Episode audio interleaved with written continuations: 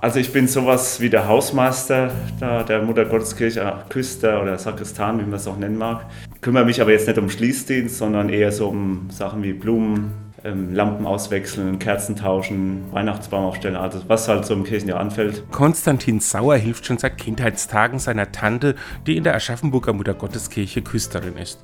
Das macht er inzwischen ehrenamtlich, denn eigentlich ist er Lehrer an der Berufsschule.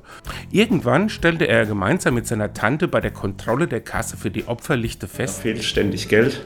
Irgendjemand nimmt da Geld raus, obwohl wir den Münzlitsch schon kleiner gemacht haben, dass wirklich nur noch ähm, 2 Euro Münze maximal durchpasst. Da wird es auch schon besser danach, wie wir das gemacht haben. Und jetzt war dann halt aktuell jetzt wieder so eine Serie, wo man gesagt hat, irgendjemand nimmt da ständig Geld raus. Dieses Geld werfen die Besucher des Gotteshauses in die Kasse, wenn sie eine Kerze in einem persönlichen Anliegen entzünden. In der Regel sind die Leute dabei sehr ehrlich. Manche werfen sogar mehr als die gewünschten 50 Cent in den Münzschlitz. Anhand der entzündeten Kerzen ließ sich also schnell ausrechnen, wie viel Geld ungefähr fehlte. Aber wie kann das Geld durch den engen Münzschlitz verschwinden?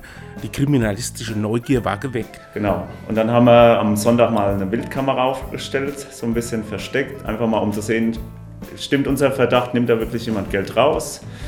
Oder ähm, werfen die Leute einfach kein Geld rein, wenn sie ein Licht anzünden? Und dann hat man auch relativ schnell gesehen auf dem Video, okay, irgendjemand macht da was am Opferstock, wie mit so einer Leimrute oder was, schaut da rein und fischt da irgendwie nach Geld. Und nun kommt der Zufall ins Spiel. Als Konstantin Sauer kurz darauf unter der Woche mal in die Kirche schaut, sieht er da jemanden sitzen, der dem Mann im Video sehr ähnlich sieht.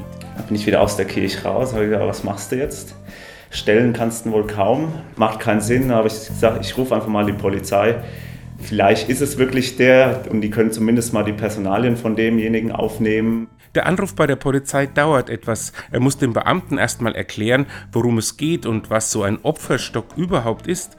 Schließlich bekommt Sauer die Auskunft, dass eine Streife vorbeikommt. Dann rief ähm, ein Polizist dann zurück, ähm, dass sie unterwegs sind. Ähm, und in dem Moment ist er auch gerade aus der Kirche rausgelaufen, die verdächtige Person. Und dann bin ich der natürlich ähm, nachgegangen, also schon in der weiteren Entfernung, habe halt beobachtet, wo er hingeht, habe das immer am Telefon auch durchgegeben, direkt mit dem Polizeifunk verbunden sozusagen und habe denen dann erklärt am Telefon, wie sieht er aus, wo geht er hin, wie sehe ich aus. Die Verfolgungsjagd dauert nicht sehr lange. Als der mutmaßliche Dieb beim Rathaus ankommt, ist auch der Streifenwagen der Polizei da. Jetzt geht es schnell. Die Beamten lassen sich von Sauer die Videoaufnahmen auf dem Handy zeigen und durchsuchen den Mann.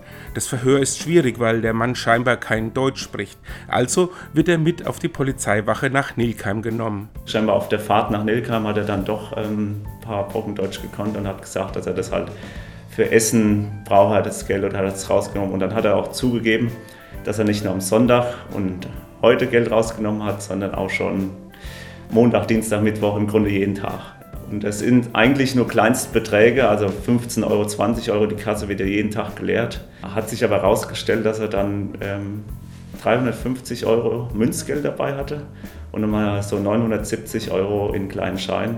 Offensichtlich hatte der Mann auch an anderen Stellen Geld entwendet, aber es war erstmal nicht festzustellen, wo diese Beträge herkommen. Auch wenn der 29-jährige Sauer das jetzt alles ganz cool erzählen kann, er gibt zu, dass er während der Verfolgungsjagd schon ganz schön aufgeregt war. Doch die hat ja am Ende auch etwas gebracht. Uns ging es darum, erstmal die Personalien sind mal aufgenommen, man hatte mal ein Gesicht gesehen und weiß jetzt wer es ist und vielleicht traut er sich dann auch nicht mehr so schnell in die Kirche.